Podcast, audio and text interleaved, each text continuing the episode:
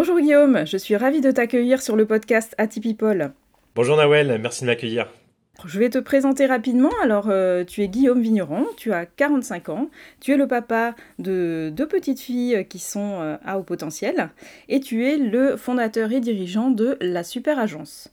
Alors, tu as eu un parcours euh, scolaire d'excellence, toujours dans les premiers de la classe, tu aimais bien l'école, tu as passé un bac euh, scientifique avec mention bien, et ensuite tu euh, t'es posé la question de te diriger vers une prépa. Alors, quelle prépa? Maths sup, prépa HEC, Hippocagne, et tu as opté finalement pour ce qu'on appelait à l'époque la voie du milieu, hein, donc HEC. Sorti de grande école de commerce, tu as tour à tour travaillé dans le marketing du coton au Togo. Tu as travaillé pour l'aide au développement au Ghana. Mhm. Euh, tu as été consultant en informatique euh, à EDF, tu as été journaliste dans la presse économique en Turquie puis au Maroc, donc euh, tu as beaucoup voyagé. Mhm. Ensuite, tu as travaillé 10 ans dans le conseil en marketing digital et tu as créé en 2014 ton entreprise avec ton épouse. Donc pourquoi? Parce que tu ne supportais plus d'avoir des managers moins bons, moins rapides, moins sharp, comme tu dis, que, que toi. Donc tu t'es lancé dans la grande aventure de l'entrepreneuriat.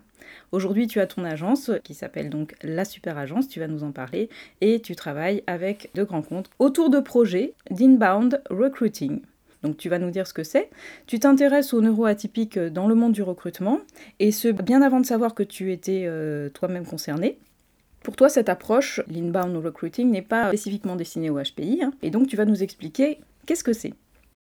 Alors, euh, L'inbound recruiting, c'est un terme qui peut effectivement euh, être un peu, un petit peu barbare comme ça quand c'est difficile à prononcer. C'est pas spécialement conçu pour la langue française, hein, mais il n'y a pas vraiment d'équivalent. Alors on garde, on garde ce terme-là. L'inbound recruiting, c'est une technique de, marketing digital qui sert à, attirer, à recruter euh, des talents. Voilà. Comment, comment ça fonctionne? Donc il faut comprendre que c'est d'abord un type de recrutement que j'aurais moi-même aimé connaître quand j'étais candidat. Et euh, je fais déjà une petite parenthèse, mais c'est vrai que c'est un point de départ en fait de beaucoup de projets de création d'entreprise. On le dit souvent, on le lit souvent, euh, des personnes qui se disent si, je ne suis pas satisfait avec ce que je trouve sur le marché à l'heure actuelle, eh ben, je vais créer une entreprise pour pouvoir euh, combler le manque. Eh ben, c'est, un, un, petit peu ce qu'on a fait avec, euh, avec ma femme. moi venant du marketing, hein, comme tu l'as dit de, mon parcours, et puis elle venant plutôt du sourcing RH. Et puis on, a quelque part commencé à concevoir voilà, ce, cette approche du recrutement, cette approche du sourcing, pour que les entreprises comprennent qu'il y a une nécessité d'avoir un changement d'approche, d'arrêter un petit peu d'être dans l'incantatoire. Je dépose une offre, c'est un peu ce qu'on appelle le post and pray. Hein. On, dépose une offre et puis euh, allez-y, euh, battez-vous les gueux pour, euh, pour avoir le, le poste. ça marche plus vraiment comme ça et ça fait des années que j'en suis convaincu. Voilà, il y avait un côté un petit peu, mais, vous êtes qui pour nous traiter de la sorte quelque part, pour pour pas montrer beaucoup plus de considération Quand on est candidat, on vient pas travailler pour vous, on vient travailler avec vous. En tout cas, moi, c'est comme ça que je le percevais. donc, avec cette alliance euh, de, la connaissance de ma femme du, recrutement et la mienne du marketing digital et d'une technique en particulier qui s'appelle l'inbound marketing. Donc l'inbound recruiting, c'est la prolongation de l'inbound marketing pour le recrutement, eh ben, on a trouvé un moyen pour que l'entreprise qui cherche à, recruter euh, des personnes, généralement des talents, donc c'est-à-dire des personnes qui sont sur des postes vraiment très très recherchés compte tenu de la conjoncture, euh, pour que l'entreprise se dévoile un peu plus, euh, qu'elle soit capable en fait de d'être moins arrogante aussi et de dévoiler, de vraiment de dérouler un tapis rouge pour les, pour les candidats euh, dans le monde digital. Hein, on, est, vraiment sur un monde digital. Il y a aussi un vrai tapis rouge qui peut se, se mettre en place euh, à l'accueil pour l'entretien, etc., offrir un petit café. mais là, c'est vraiment indispensable de savoir bien se présenter pour, pour séduire. C'est une démarche de séduction des entreprises vis-à-vis -vis des candidats. Donc on est vraiment sur une sorte d'inversion des normes. Et, euh, et, on peut un petit peu euh, comprendre aussi euh, par rapport à, différents, besoins exprimés par le candidat, que moi je ressentais également, même ne, sachant pas que j'étais atypique à cette époque-là, mais quand même, à côté, est-ce que vous prenez vraiment en compte les niveaux logiques de, Robert Dills, par exemple? Un, champ de, connaissances que tu apprécies particulièrement, mais c'est un petit peu ça. Comment on prend en compte l'environnement, comment on prend en compte euh, le, comportement, euh, comment ça va se passer au niveau managérial, euh, au niveau des formations, quelles sont les croyances, quelles sont les valeurs, quelle, est l'identité et quel est le sens que, propose l'entreprise. Voilà, tout ça traduit de manière avec du contenu, avec des infographies, avec des vidéos, pour vraiment avoir une démarche pour, que, pour séduire vraiment le, candidat. Voilà, c'est ce que j'en cherchais moi en tant que candidat, c'est maintenant ce que je propose aux entreprises pour qu'elles le fassent auprès de, candidats, avec du contenu qui soit orienté vers le candidat et pas vers le recruteur, comme on, le voit à l'heure actuelle, où les entreprises aiment beaucoup dire du bien d'elles-mêmes, mais elles oublient un petit peu que la priorité, c'est de dire pourquoi elles sont bien, pourquoi elles sont attractives pour les candidats. Et pour un euro atypique, ça compte beaucoup, hein. ça compte vraiment beaucoup, ça compte pour tout le monde, j'imagine, mais particulièrement la prise en mm. compte des besoins fondamentaux, la prise en compte des besoins même supérieurs, c'est-à-dire le sens, etc. C'est quelque chose qui, vraiment euh, est, un marqueur essentiel de, ce changement un petit peu de paradigme dans le monde du travail, euh, sur lequel on, accompagne les entreprises. Je, tu des grands groupes, on le fait aussi avec des entreprises plus petites, pour qu'on rétablisse un petit peu l'équilibre entre candidats et recruteurs. En fait, oui, je comprends aussi que c'est une façon de faire vivre une expérience aussi aux, futurs candidats avant euh, qu'ils puissent postuler. Euh, et cette expérience, il va y mettre voilà, des, des sensations, des émotions, du plaisir, et euh, il va avoir envie du coup d'en savoir plus, de postuler et, peut-être de faire partie d'une entreprise telle que celle-là. Absolument, absolument. La démarche, la démarche de recrutement est une démarche qui est extrêmement impliquante pour, pour une personne. Euh, donc on est à un moment donné obligé quelque part de, faire des efforts en disant si, on vous propose, certes il y a une rémunération, certes il y a un statut social qu'on offre avec le contrat de travail, euh, mais à l'inverse, il faut vraiment que les entreprises commencent à comprendre que euh, les personnes, de façon individuelle, ont leur propre référentiel d'exigence et elles ont besoin effectivement d'être accompagnées, d'avoir de l'information des émotions. Ça, je suis entièrement d'accord avec ça. Avoir, c'est vraiment cette, cette approche. Euh, pour un neuroatypique, ça compte, euh, ça compte beaucoup et, surtout, euh, peut-être même plus que certains sujets liés à la rémunération. Donc, c'est important de travailler là-dessus. Alors justement, on est là aujourd'hui pour, pour, parler du recrutement des neuroatypiques. On est dans un monde qui change, on le voit bien, le contexte socio-professionnel évolue. En quoi tout ceci peut être justement favorable au profil atypique dans le monde du travail? Alors le, monde du travail euh, change à toute vitesse et euh, je dirais le monde change aussi à toute vitesse. On voit actuellement une accélération d'énormément de, phénomènes. Je ne vais pas rentrer dans une, étude de, la, géopolitique et, de la société euh, au niveau global, mais ça change très très vite. Et il y a des indicateurs qui nous permettent de, bien voir qu'il y a ce changement de, monde, hein, de paradigme. Par exemple, au niveau de la culture. Et après, on va venir vraiment sur le monde du travail. Mais euh, dans la pop culture, euh, je sais pas si tu te souviens, mais euh, dans les années 80-90, il y avait une série qui s'appelait Sauvé par le Gong, avec un personnage qui s'appelait Screech. Et Screech était la représentation fictionnelle de quelque part de neuroatypique. Hein. C'était l'intello qui se voit aux échecs, etc. Mais qui est toujours un petit peu la tête de turc, un petit peu, il n'y avait aucune, aucune chance avec les filles. Et maintenant, qu'est-ce qu'on voit? On voit que l'univers Marvel, les mangas, Le Seigneur des Anneaux, Star Wars, Dune, la conquête spatiale, enfin, tous des trucs qui, étaient vraiment du domaine un petit peu des nerds hein, de, l'époque, on ne dit pas des geeks d'ailleurs, on dit des nerds pour être plus précis, bah, actuellement c'est ce qui gagne au niveau culturel, ça qui est vraiment surreprésenté. Donc déjà on voit qu'il y, avait, un changement qui est beaucoup plus profond. Hein. Ensuite sur le monde du travail en lui-même, ça a été euh, écrit pas mal par euh, Alexandre Pachulski hein, dans un livre qui s'appelle Unique et si la clé du monde de demain c'était nous, qui parle justement un petit peu de ces profils atypiques, uniques et qui le met en fait en, perspective par rapport à, des nouvelles réalités du monde du travail et surtout par rapport à l'innovation technologique liée à l'intelligence artificielle, liée au big data, à l'arrivée de la robotique, tous les, bouleversements qu'on voit dans le monde de la médecine, euh, dans le monde de la cybersécurité, etc., eh bien, tous ces, euh, ces secteurs d'avenir très très porteurs en termes d'emploi nécessitent des personnes qui ont la capacité de mobiliser euh, de façon surefficiente, comme d'ailleurs on appelle souvent les, les, atypiques aussi des surefficients, pour être capable de à la fois bah, répondre aux problématiques qui sont posées par ces nouveaux secteurs et également être capable de penser un petit peu en dehors des clous.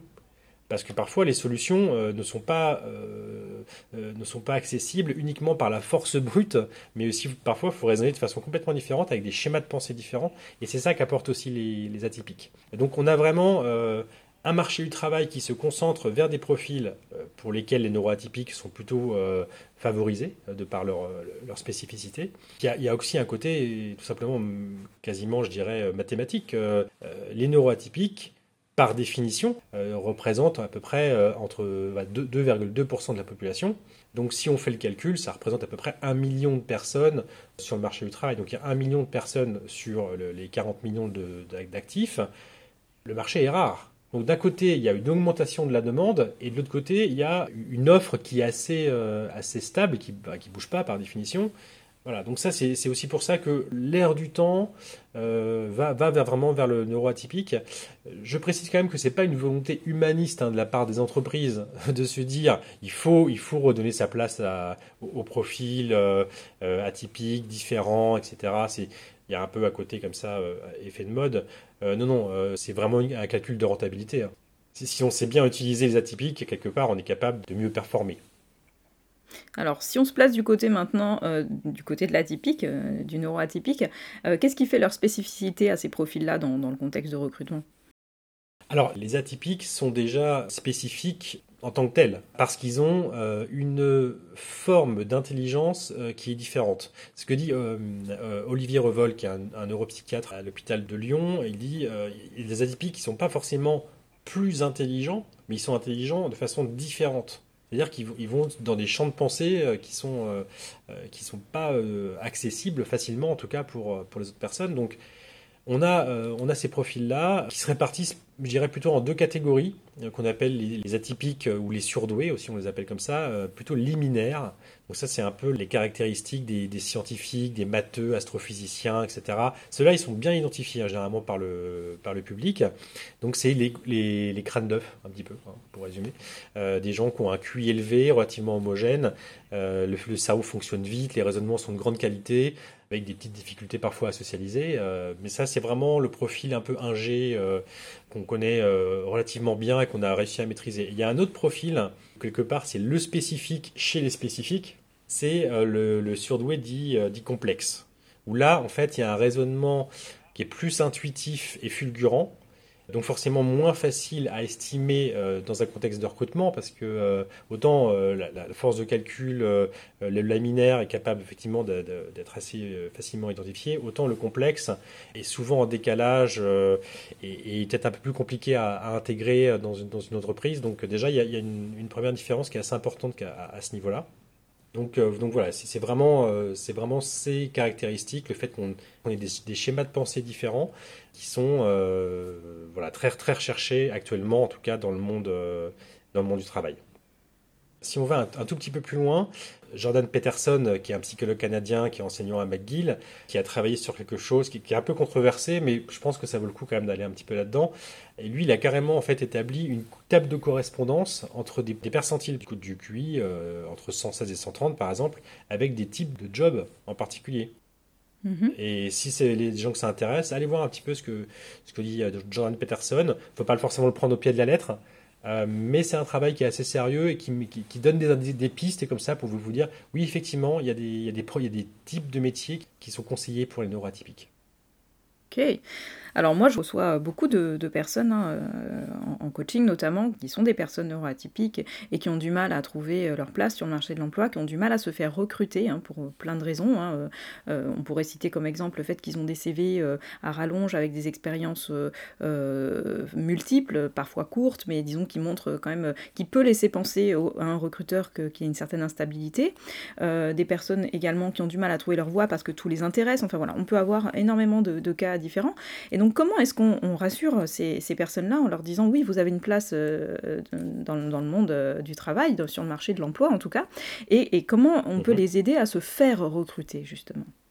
Ta remarque résonne particulièrement chez moi parce que comme tu as décrit un peu mon parcours, j'ai été euh, dans une ambassade en Afrique, j'étais journaliste en Turquie, j'ai travaillé dans, plein de domaines d'activité, donc quelque part, je suis un peu une caricature avec mon parcours de, ce type de, de, manque de lisibilité pour certains recruteurs. Et à titre personnel, en fait, j'ai réussi vraiment à créer un storytelling. Euh, donc, vraiment réussi à créer en fait euh, une ligne directrice, une, un fil rouge de toutes mes expériences pour pouvoir le marketer et le vendre euh, auprès du recruteur. Donc ça, c'est ce que j'ai fait à titre personnel. Euh, c'est aussi parce que c'est mon métier de faire du marketing, donc quelque part. Euh. Et puis, quand on est euh, atypique, on arrive facilement à, trouver comme ça des, points de, connexion, des points de convergence. Et donc, on peut, à partir d'une expérience, si c'est, comme tu décris, une expérience qui, est un petit peu hachée, qui n'est pas, pas suffisamment linéaire pour être lisible par un recruteur, déjà, bien réfléchir à, bah, ok, d'accord, il y a tout ça, mais il y a quand même une cohérence, et je vais travailler sur cette cohérence pour être capable de la partager auprès du recruteur. Ça, c'est un, premier point. Euh, le deuxième point, j'aurais tendance à le dire, il faut le dire qu'on est atypique. Je suis vraiment pour le fait de l'assumer pleinement. Ça, c'est évidemment un avis qui n'engage que moi. Mais je serais vraiment partisan de jouer carte sur table avec la personne qui recrute, sachant que la balance bénéfice-risque euh, pour l'employeur est quand même largement favorable. S'il n'est pas capable de, le comprendre, quelque part, est-ce que c'est la peine d'aller euh, dans, dans l'entreprise? C'est un peu une première chose. Donc euh, moi je suis pour le fait de le dire au recruteur. Par contre, euh, pas forcément de le faire savoir de manière publique, c'est-à-dire pas forcément le mettre sur un CV public ou le mettre sur les réseaux sociaux, sur LinkedIn, etc. Ça, je serais plutôt réservé par rapport à ça. Mais quand on est en one-to-one, au, moment de l'entretien, là dire, alors, faut que vous le sachiez, j'ai un, fonctionnement neuroatypique, il y a énormément de bénéfices, il y a aussi quelques petites choses qu'il va falloir prendre en compte du côté de l'organisation. Donc voilà, donc ça c'est vraiment euh, pour se faire recruter quand on est neuroatypique, c'est les deux premiers conseils. Puis après, il y en a, plusieurs euh, aussi que, que, j'aimerais souligner. Une chose qui est pas mal, euh, c'est de multiplier un peu les identités virtuelles. Alors ça peut paraître surprenant, mais quelque part c'est quelque chose que font beaucoup de neuroatypiques hein, dans la vie de tous les jours, c'est qu'ils créent ce qu'on appelle des faux self, des expressions d'eux-mêmes mais dans différents contextes pour leur permettre de mieux socialiser, etc.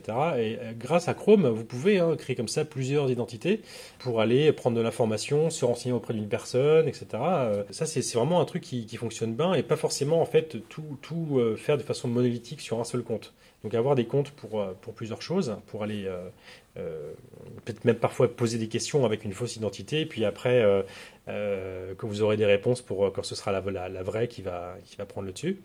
Ensuite, il y a faire un background check, ça c'est très important à mon avis. C'est vrai pour tout le monde, hein, évidemment, mais là peut-être encore plus parce qu'on veut vraiment être capable de, repérer euh, tout ce qui dans son passé peut être perçu par le recruteur qui va aussi faire des recherches hein, sur, votre profil. Donc ça c'est important de, bien savoir ce qu'il y a sur la toile et ce qu'on dit de vous sur la toile. Après, euh, je pense que c'est important de faire un, benchmark euh, sur LinkedIn. Alors, j'emploie beaucoup de mots anglais, désolé, mais bon, quand on travaille dans le marketing digital, c'est un peu la, règle. donc, allez comparer, allez voir des, des profils LinkedIn de personnes que vous admirez par exemple. Ça, c'est un bon conseil. Vous allez voir des profils, vous dites, tiens, comment il se présente, comment il ou elle se présente, euh, comment il a choisi sa photo de profil, quels mots-clés ils utilisent. Je pense que c'est pas mal de s'inspirer des, personnes qui, sont vraiment, qu'on admire, euh, euh, soit parce qu'ils ont le, quasiment le job qu'on rêverait d'avoir, soit parce que ce sont des, personnes qui sont aspirantes par ailleurs. Donc ça, je pense que c'est quelque chose d'assez utile. Euh, et puis au-delà de ça, euh, les neuroatypiques ont tendance souvent à s'intéresser à énormément de sujets. Eh ben, j'aurais tendance à dire, euh, pour un recrutement, montrez-le. écrivez des choses sur un sujet, même si ce n'est pas un sujet qui est directement lié à votre activité professionnelle. Le fait d'avoir une passion, d'écrire sur la passion, de diffuser dessus, c'est un vrai plus pour un recruteur, parce que ça montre que vous êtes une personne quelque part qui est un peu capable de travailler par passion, qui est capable aussi de, déplacer des montagnes, d'échanger euh, sur, ce qui l'intéresse. Et je pense que là, il y a beaucoup de choses à échanger pour que le recruteur, quand il fait une recherche sur vous, parce qu'il la fera forcément, il faut savoir que dans 85% des cas, le recruteur, quand il reçoit votre CV, surtout quand c'est pour des postes à responsabilité, il va aller faire un tour sur Internet pour voir ce qu'on dit de vous. Et là, euh, essayer de, donner un maximum de gages ça, c'est vraiment euh, bien utile pour se faire recruter. Et d'ailleurs, ça s'inscrit aussi complètement dans la logique d'inbound recruiting. Hein, donc c'est cohérent avec ce qu'on fait. À mon avis, euh, faites ce que vous savez faire de mieux. Une fois que vous êtes emballé par quelque chose, lisez, publiez, euh, soignez vos relations, euh, vos relations en, physique quand c'est possible, les relations sur LinkedIn quand, quand c'est dans d'autres situations. Et à partir de là, je pense que déjà vous donnez des bonnes cartes pour être bankable sur le marché du travail. Alors, j'ai envie de te poser deux questions en une. Est-ce que euh, il faut, euh, pour un recruteur, être justement euh, atypique, hein, pour un patron, un manager, un recruteur, est-ce qu'il faut être atypique pour recruter des atypiques? Et est-ce que tu as l'impression, toi, que parfois les profils atypiques font peur aux entreprises? Alors, pour euh, ta première question qui concernait est-ce qu'il faut être euh, atypique soi-même pour recruter un atypique? Alors, il y, a, deux choses. Il y a la partie est-ce qu'il pour recruter et pour manager, parce que c'est pas toujours la même personne qui recrute et qui manage. Hein. Ça, dépend du, mode de fonctionnement. Tout à fait. Alors là, je prends position également. Euh, je dirais oui. Je dirais vraiment pour bien faire, oui. c'est mieux d'avoir une personne qui a un fonctionnement atypique bah, tout simplement voilà, pour pouvoir être euh, sur un peu un, canal de communication, un canal d'échange qui, soit euh, qui soit cohérent. C'est toujours mieux hein, pour en savoir plus sur la personne. Ceci étant, euh, ça peut quand même être fait aussi par des personnes qui sont dans la zone d'intelligence supérieure. Dans l'échelle de Wechsler, c'est vrai que là, on se focalise un petit peu sur les neuroatypiques, qu'on appelle aussi les hauts potentiels intellectuels, hein, qui sont les 2,5% complètement à, droite de la courbe. Euh, mais il y a également, il ne faut pas oublier, 13% d'intelligence supérieure qui sont entre 115 et 130, même si les chiffres n'ont pas une, grosse importance. Et ces personnes-là, euh, à mon avis, peuvent tout à fait euh, aussi recruter, probablement manager. Ça demande qu'elles aient quand même une compréhension qu'elles aient lu sur le sujet, qu'elles se soient documentées, qu'elles aient écouté ton podcast, tous tes podcasts qui sont tous géniaux, pour monter déjà, monter en connaissance et monter quelque part en compétence sur qu'est-ce que ça veut dire, avoir un profil neuroatypique. Et ensuite, je dirais, pour la phase de, recrutement, c'est une chose, et pour la phase d'évaluation, donc c'est à mon avis important, et surtout là où c'est vraiment, vraiment important, c'est sur la phase d'onboarding. Hein, donc, euh, dans un recrutement, on a euh, la préqualification, on a l'entretien, et puis après, une fois qu'on est pris, euh, il y a la phase de d'onboarding, on est accompagné. Là, à mon avis, sur une phase d'onboarding, c'est vraiment un plus, un énorme plus de pouvoir avoir un haut potentiel ou d'avoir un neuroatypique qui soit accompagné par un de ses pairs. C'est vraiment important.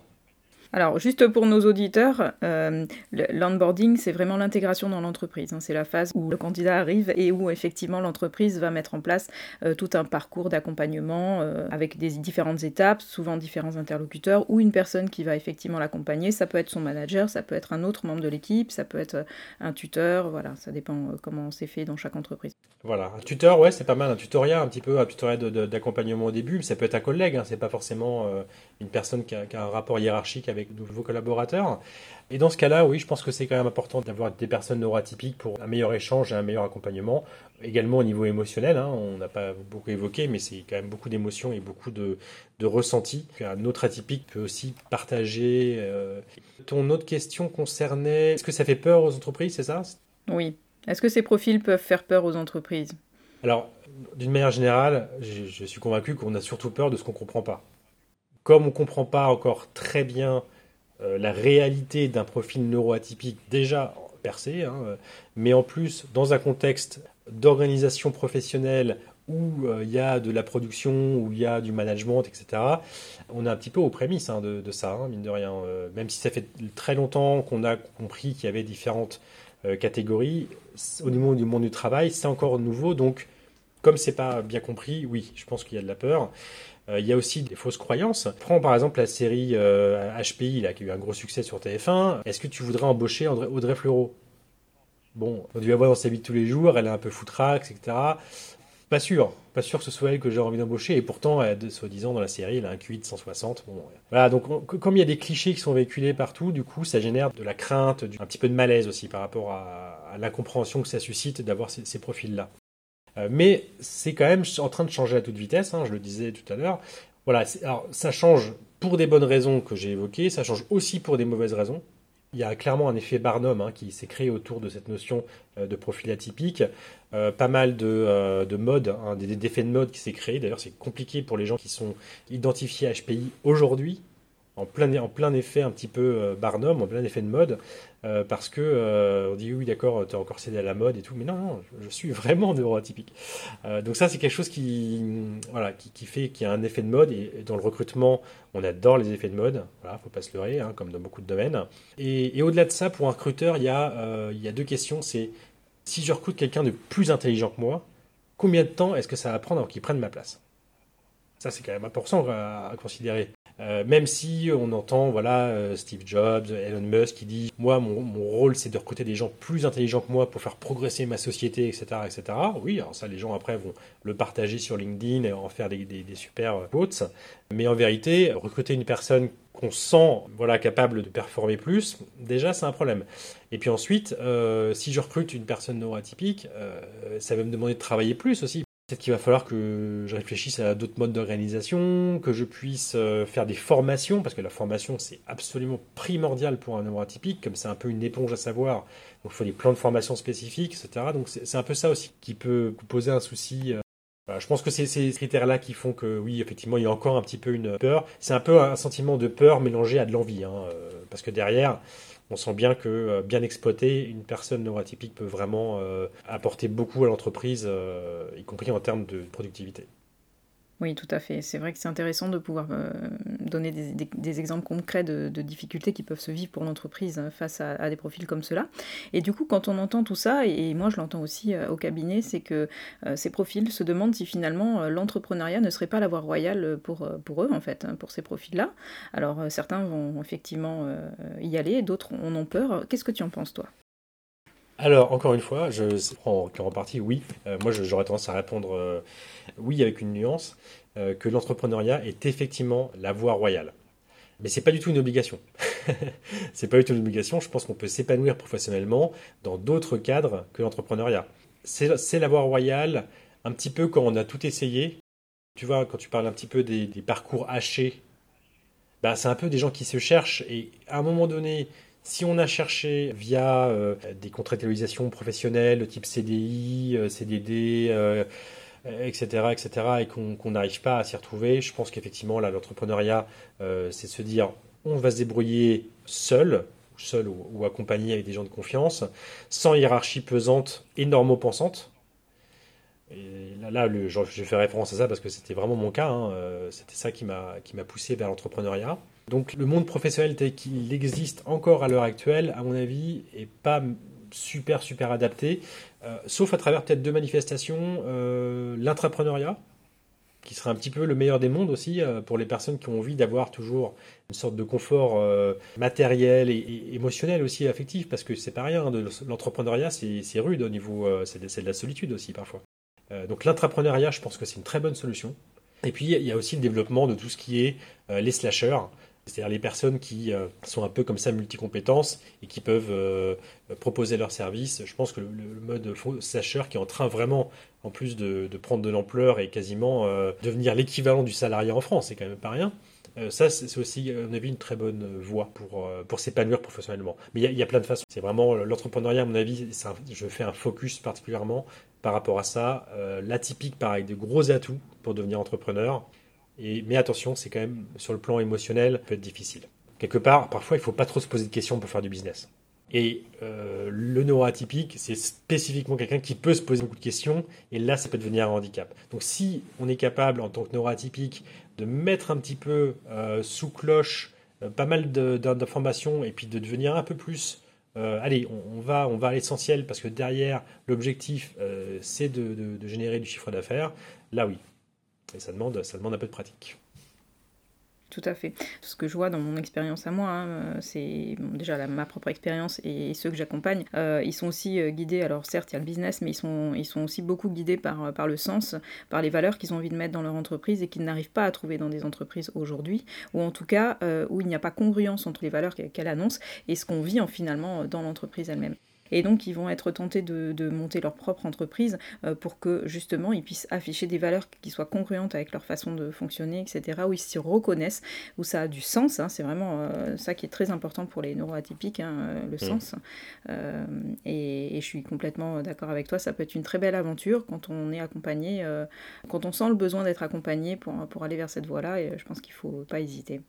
Ça peut être aussi euh, en activité secondaire, parce que parfois euh, une personne peut avoir besoin d'avoir aussi une stabilité euh, financière parce qu'il y a une famille, parce qu'il y a des, des besoins. Euh, voilà, il faut, il faut, aussi raisonner. On, est dans, on vit dans le monde réel et avoir une activité. Bah, je crois que c'est un peu ton cas d'ailleurs. Tout à fait. Euh, d'avoir une, acti une, activité dans laquelle euh, voilà, on, on, la quête de sens quelque part est, est suivie, sur lequel on, on, développe un petit peu ses propres outils, sa propre indépendance. Donc voilà, il y a aussi l'entrepreneuriat euh, qui se fait euh, en plus de l'activité salariée. Ça peut être aussi une, chose. Il y a plein plein de façons de voir les choses. Mais à un moment donné, euh, la notion d'indépendance, comme l'atypique, est quand même largement indépendant d'esprit. Et ça, c'est quand même quelque chose qui fait partie des caractéristiques intrinsèques de, de ces profils-là, être des personnes qui sont indépendants d'esprit, débrouillardes hein, souvent.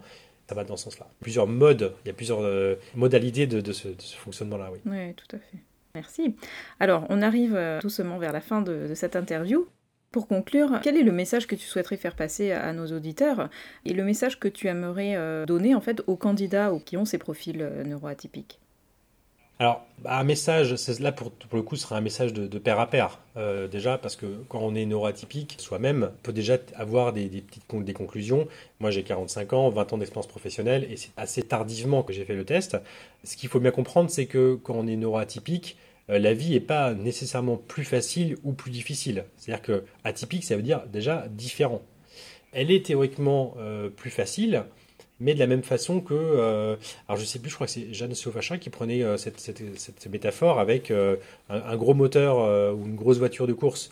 Bah, en fait, on part dans la vie avec une grosse voiture de course, mais après, si vous, vous avez une Lamborghini et qu'à côté, ils ont une Ford Fiesta, mais que vous, vous ne savez pas conduire ou que devant euh, la route n'est pas bien euh, adaptée pour votre voiture, et eh ben, vous allez vous porter dans le décor. Donc c'est pas forcément le fait d'avoir une grosse voiture un gros moteur qui va vous garantir de terminer une d'arrivée en, tête, hein. loin de là. Donc c'est ça qu'il faut comprendre qu'on s'inscrit quand même dans un, monde plus large. Quand on est atypique, je pense qu'on sait résoudre un certain nombre de, problématiques de manière plus rapide, de manière plus efficiente, plus originale. Mais il y a des contreparties, euh, notamment émotionnelles, qu'il faut savoir gérer. Donc je pense que comme la relation de recrutement est une relation qui est quand même assez anxiogène, encore maintenant, même si je, travaille à ce qu'elle la rende moins, anxiogène, mais elle reste quand même anxiogène. Euh, qui n'a pas eu un petit peu des, frissons en allant un entretien, euh, surtout quand c'est un entretien pour un emploi qu'on veut absolument. Et là, euh, l'aspect émotionnel, je pense qu'il faut savoir le gérer. Il y a des techniques hein, pour ça, des techniques de méditation, euh, la cohérence respiratoire, il y a des choses qui, permettent justement déjà de, faire baisser cette pression. Donc voilà, un message par rapport au recrutement pour les profils atypiques, c'est essayer un petit peu de canaliser euh, ses émotions pour faire ressortir le meilleur de soi-même et savoir le démontrer euh, auprès du recruteur pour que la coopération se passe dans la meilleure façon possible. Je dirais aussi quand même, il y a un point de départ à tout ça, c'est quand même d'aller passer le, test avec une personne euh, voilà, reconnue. Tout le monde ne le dira pas, ça. Je parle de personnes qui disent non, mais pour moi, en fait, le test, c'est pas nécessaire. Voilà, moi je vous dis vraiment de mon point de vue, le fait de l'avoir passé, quelque part, ça pose un nom sur une réalité ce qui permet de mieux savoir euh, ses, forces et ses faiblesses et de les adapter au monde du travail qui nous attend dans, le cadre de recrutement. Ok. Juste sur le test, là, ce serait plutôt, ça concernerait plutôt les profils HPI. Euh, moi, j'ai aussi beaucoup de gens qui ont des profils euh, hypersensibles et qui, peuvent ou pas être associés à, du haut potentiel. Et j'ai aussi euh, des personnes qui ont plutôt des troubles d'ordre 10, qui peuvent poser aussi parfois problématiques. En entreprise, c'est un peu le handicap invisible, des profils Asperger, par exemple. Voilà. En fait, je pense qu'au-delà de passer le test ou pas, ce que tu veux dire et ce que je partage tout à fait, c'est mieux se connaître, apprendre à bien se mmh. connaître, en fait. Mieux vous, vous allez vous connaître et mieux vous comment vous fonctionnez et mieux vous saurez où vous serez bien, dans, quel type d'entreprise, dans quel type de domaine, etc. Et donc c'est vraiment en ça que, je prône le fait d'aller de, d'aller chercher l'information. Donc si elle passe par un test, elle passe par un test, mais, mais euh, l'idée derrière, c'est vraiment bien se connaître. Absolument, absolument. Vraiment comme tu le dis, hein, c'est euh, mettre un nom sur une réalité d'un état psychocognitif quelque part. Et ça, c'est pas, c'est vraiment important. mais ça peut être aussi le cas pour des gens qui sont pas nécessairement euh. Hein. C'est intéressant de, savoir où on se situe, tout simplement. C'est un petit peu comme si on, vit dans un, monde avec une répartition euh, de loi normale de la taille. Bon bah la taille, euh, tout le monde connaît sa taille. Et eh ben c'est un peu pareil. C'est connaissez la taille de votre, surface de pensée, parce que il s'agit un petit peu de ça, de votre surface émotionnelle, pour vous doter des armes, pour pouvoir aussi beaucoup parler avec des gens qui vous ressemblent parce que ça, c'est quand même quelque chose qui est, très marquant. En fait, euh, la faible proportion, la faible population des personnes neuroatypiques euh, fait qu'elles ont parfois un peu de mal à, voir euh, leurs équivalents, des personnes avec qui vraiment elles peuvent échanger et, se faire comprendre. donc, plus on le sait, et quelque part, plus on est capable bah, d'aller voir des associations, d'aller voir des groupes, et, de parler de ça. Je pense que c'est vraiment bon de le savoir. Pas, pas trop laisser les choses dans le flou. À mon avis, on a beaucoup plus intérêt en tant que neuroatypique à vraiment pouvoir euh, dire à peu près qui on est. Et donc pour l'entreprise, euh, à faire appel au service de la super agence pour apprendre à montrer vraiment qui elles sont, quelle est l'essence même euh, de ce qu'elles ont envie de véhiculer en fait auprès du public pour qu'elles attirent à elles les bons profils. Voilà, exactement. Tout à fait. Ben, merci Guillaume pour, pour cette interview très très intéressante et au plaisir euh, d'échanger à nouveau. Merci Noël. Au revoir.